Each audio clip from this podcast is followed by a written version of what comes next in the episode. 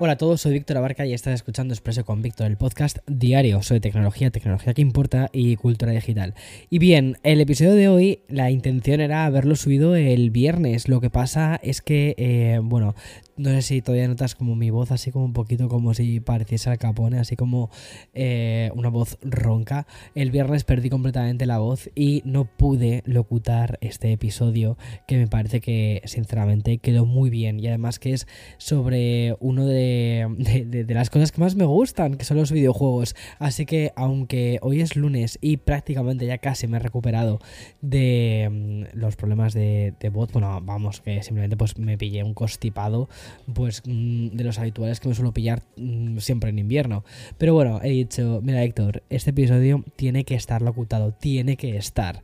Básicamente porque vamos a hablar de los Game Awards, que van a ser uno de los protagonistas del episodio de hoy. Y por supuesto, no puedo olvidarme de Elder Ring.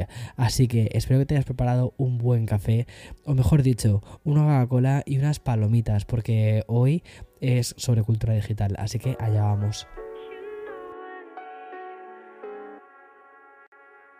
Una de las cosas que más feliz me está haciendo estos días, te lo juro, eh, te lo juro, es ver que um, Expreso con Víctor se ha colado en vuestros Spotify Wrapped de, este último año. La verdad es que ha sido una locura. O sea, me parece increíble que el episodio del otro día haya sido el 210 y um, dentro de nada volvemos a comenzar desde cero, ¿no? Es decir, con la temporada 4. Sería el cuarto año que estamos haciendo Expreso con Víctor y y mm, es una pasada. o sea, cómo, cómo, empezó siendo un eh, podcast sobre noticias, básicamente porque me aburría durante la pandemia, a convertirse en uno de los podcasts más escuchados de tecnología en español. Y eso, pues, me parece genial. Bueno, vamos al lío, vamos a hablar de videojuegos, vamos a hablar de los Game Awards y de una gala en la que Elder Ring se ha coronado como el mejor juego del año, lo cual yo creo que ya nos imaginábamos todos. Pero además también se anunciaron grandes novedades para el 2023, porque todo esto, ¿vale? El podcast de hoy, como te puedes imaginar y como te decía antes, va a estar dominado casi en su totalidad sobre videojuegos. Y oye, te soy sincero, el cuerpo me lo pide. Pero antes de todo, ¿vale? Voy a contarte un par de noticias un poquito más tecnológicas, básicamente pues porque... Chico, tengo que hablarte de estas cosas. Y en primer lugar, tengo que hablarte de una, de una cosa que, a ver, te soy muy sincero, quizás no es una revolución para el mundo de la tecnología, ¿vale? Pero como ahora estoy metido en el proyecto de decorar la casa, el nuevo apartamento, bueno, el nuevo apartamento, bueno, toda la movida que tengo muchísimas ganas de enseñarte porque es que sinceramente creo que está mal dicho, ¿vale? Creo que está quedando de puta madre. O sea, creo que para eh, lo vieja que es la casa estamos haciendo cosas muy chulas y me apetece mucho enseñártelo, ¿vale? Y mm, el nuevo gadget del que te quiero hablar es un poco sobre eso. Y es que Sonos, ya sabes que tiene una colaboración con, con IKEA y han lanzado el nuevo Sonos Symphonic, que es un gadget al más puro estilo 2x1, ¿vale? Ya que no solo es un altavoz, sino que es una lámpara. Ellos llevan haciendo ya desde hace muchísimo tiempo esta colaboración. De hecho, las lámparas que tengo en la mesilla de, mm, del dormitorio son las Symphonic de ellos también de Sonos junto con IKEA se escuchan espectaculares. Es que lo que han lanzado ahora es una lámpara de pie. Y este nuevo dispositivo de la compañía sueca va a ser lanzado al mercado el próximo mes de enero y lo va a hacer al precio de 260 dólares. A cambio, ¿vale? Lo que tenemos es una combinación bastante bonita de lámpara y altavoz diseñado por Sonos. Eso sí, es uno de sus modelos más básicos porque los altavoces Symphonic Em, no son los altavoces Play 5. Este más o menos, para que te hagas una idea, es como un Play One, ¿vale? Más o menos. Que son... o sea, la combinación de estos altavoces está muy bien. Y mm, lo interesante es que estos altavoces, como utilizan la tecnología de Sonos, pues se pueden duplicar y utilizar como altavoces de sonido envolvente traseros en cualquiera de las barras de sonido que tengas de Sonos. La ARC, eh, que es como la más tocha, la más top, la más guay. Em, también la, la, Ray, que es la nueva que lanzaron. Y también la, la Sonos Beam. Por cierto, tengo muchas ganas de hacer un vídeo contándote cómo hacer un buen setup de Sonos. Porque justo es que hace nada me mandó la marca todos los productos para hacer un setup un poquito más económico, porque el que tengo en casa es como es el ARC, que es una barra que se escucha increíble, pero es que son 900 pavos, más luego el, el subwoofer, que son como 600, 800 euros, y luego los dos eh, Sonos One. Entonces ese setup me parece que es un poquito Mm, bueno, pues cuando estás metido en, ya una casa en la que te vas a quedar. Sin embargo, ¿vale? Hace muy poco empezaron a lanzar productos, que es el Rey, que es un altavoz un poco más económico. Luego, una combinación que tengo pensado hacer junto con los de IKEA, con los altavoces de Sonos más IKEA. Y también me mandaron un subwoofer em, nuevo que han lanzado, que es un poquito más económico. Y estoy pensando en hacer toda esa em, ese setup orientado a Em, bueno, pues cuando vives de alquiler, cuando estás pensando en, yo que sé, una habitación un poco más, em, de no de estudiante, pero sí como más low cost, pero al mismo tiempo que también quieres tener una buena calidad de audio. Entonces, seguramente haga ese vídeo para la semana que viene, yo creo. Y bueno, respecto a la lámpara en sí, si lo único que quieres es la lámpara, pero no quieres la lámpara de pie, que para que te hagas una idea, las lámparas actuales de Sonos más Ikea cuestan 179 eh, dólares. Y las que son muy bonitas, la nueva edición que han lanzado es muy bonita. Bueno, que ya paro de hablarte de decoración y de tecnología, es algo que me fascina, es muy sincero. Y la siguiente noticia, ¿vale? antes de entrar en el bloque eh, más importante del día y el que se va a comer pues todo el podcast, tiene bastante cultura digital. Y es que te quiero hablar de Disney, la compañía que domina toda la cultura audiovisual del presente, básicamente, porque al igual que hizo Netflix, pues Disney Plus va a ser la segunda plataforma en añadir un plan de suscripción con publicidad. Y aunque los sites de streaming han revolucionado la industria del cine, el mundo de las series y también de la cultura audiovisual, hasta el momento no han conseguido ser negocios demasiado rentables, curiosamente.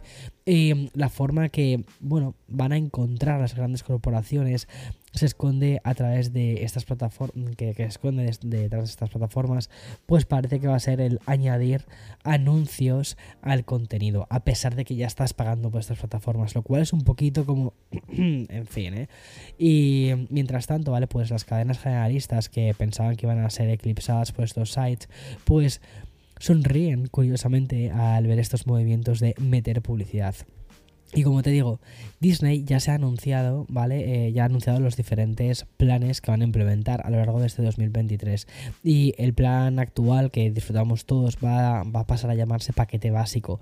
¿Y por qué básico? Porque aquí es donde viene el giro de guion. Este va a ser el paquete en el que van a añadir publicidad. O sea, el que tenemos ahora mismo sin publicidad va a ser al que le metan publicidad.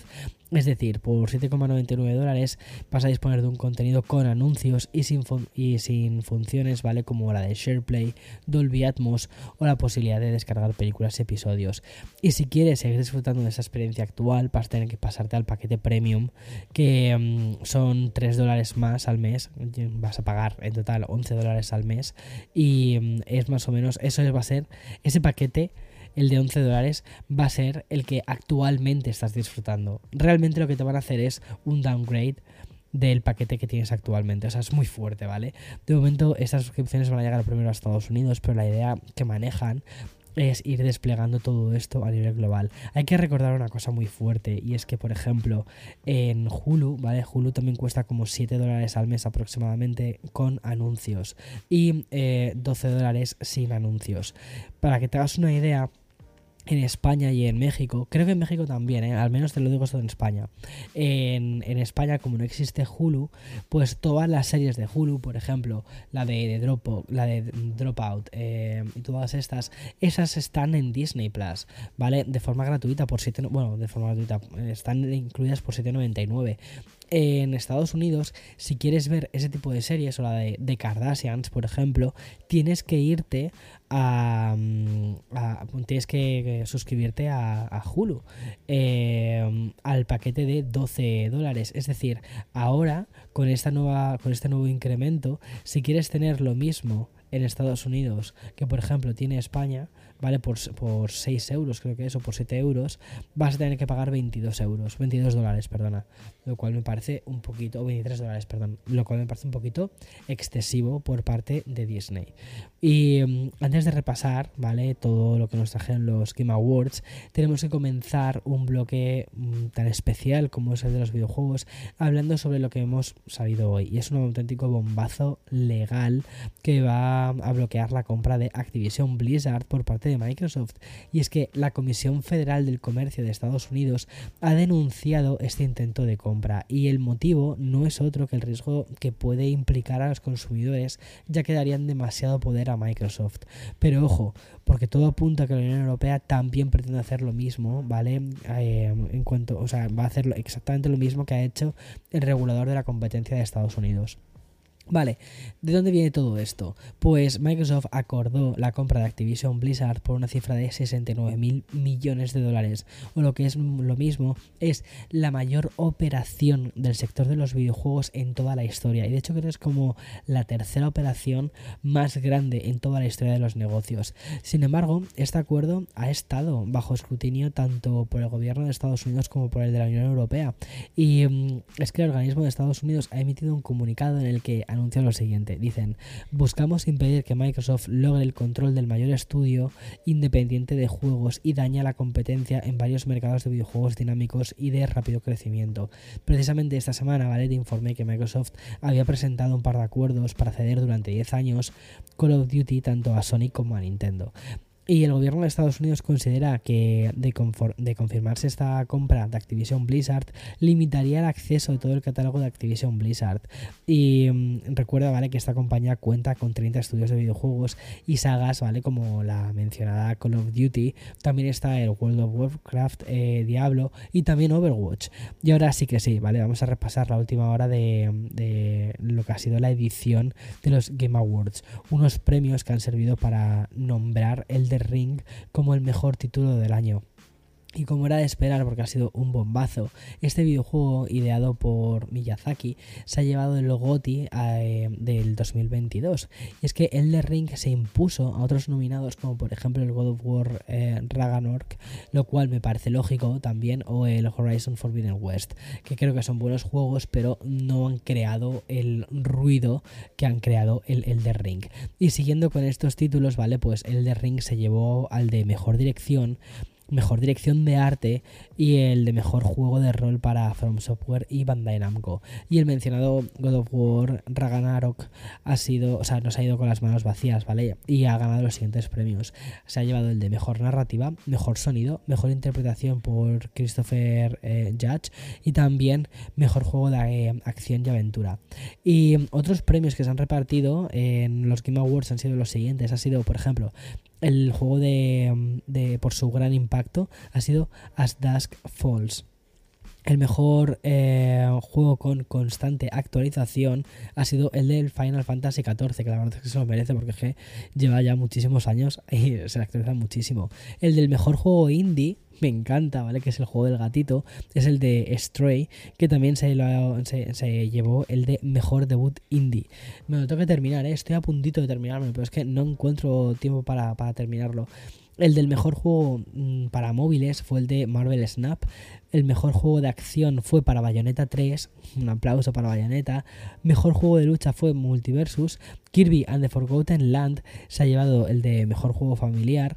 Y el mejor juego de simulación o estrategia fue para Mario plus Rabbit Sparks, Sparks of Hope.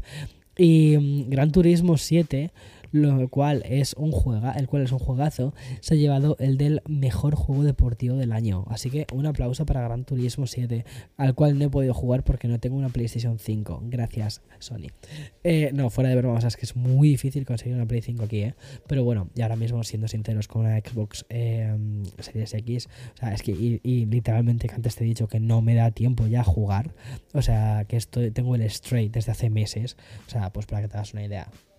Y mm, los Game Awards, ¿vale? No solo son premios, porque al final es una celebración muy completa del mundo de los videojuegos y sin duda es el mejor escaparate para anunciar los lanzamientos que nos van a llegar en 2023.